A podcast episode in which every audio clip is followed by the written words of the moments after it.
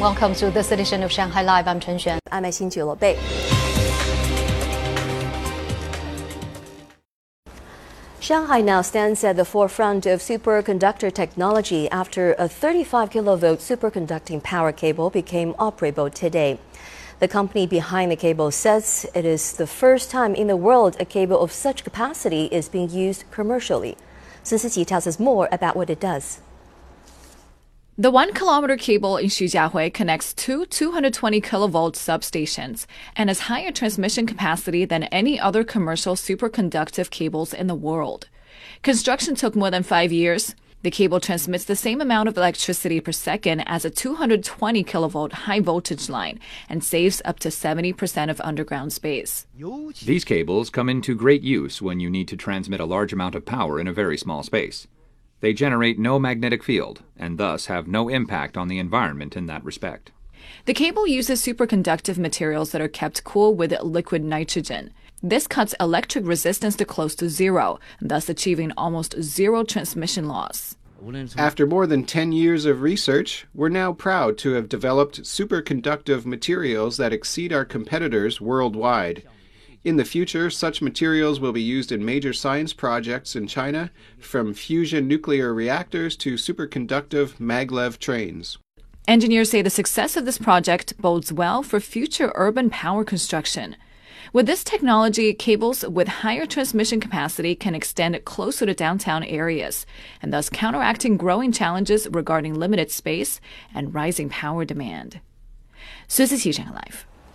The Ministry of Education today at a press conference introduced the progress of five management work on primary and middle school students.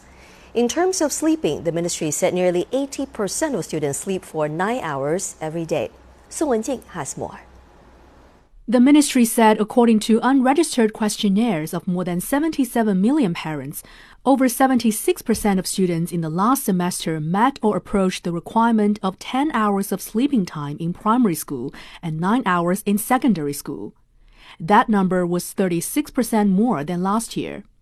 In terms of cell phone management, 99.8% of schools strictly require students not to bring cell phones to classrooms, and nearly 92% of schools set a special zone to store cell phones. Most of the schools have provided methods for students to contact their parents when necessary. Also, during the autumn semester, most of the schools follow the requirements of not giving homework via cell phone or requiring students to do homework with a cell phone. Also, primary and middle school students have shown gradual improvements in physical fitness. There are fewer overweight and obese children, and also fewer students with eyesight problems. In terms of the management on extracurricular reading, schools have placed more than 5,000 books on a banned list. The ministry also said the upcoming national postgraduate entrance exam will feature 4.57 million students. For students in lockdown areas due to the pandemic, local authorities will add extra testing spots at quarantine sites and hospitals for them to take exams. Live. Russian President Vladimir Putin warned yesterday that Russia is prepared to take military action in response to unfriendly Western actions over the Ukraine conflict. Lei Shuran has more. A Russian Defense Ministry meeting on Tuesday said that the United States had deployed some 8,000 troops near Russian borders alongside North Atlantic Treaty Organization allies and are frequently performing flights by strategic bomber planes close to Russia. Putin said if the United States and NATO deploy missiles in Ukraine, they would reach Moscow in only 7 to 10 minutes, under 5 minutes if they were hypersonic weapons. He added that Western countries must understand that Russia simply has nowhere to retreat. If our Western colleagues continue with their clearly aggressive line, we will take adequate retaliatory military technical measures and respond firmly to hostile actions. U.S. officials said that the country was considering tough export control measures yesterday designed to disrupt Russia's economy.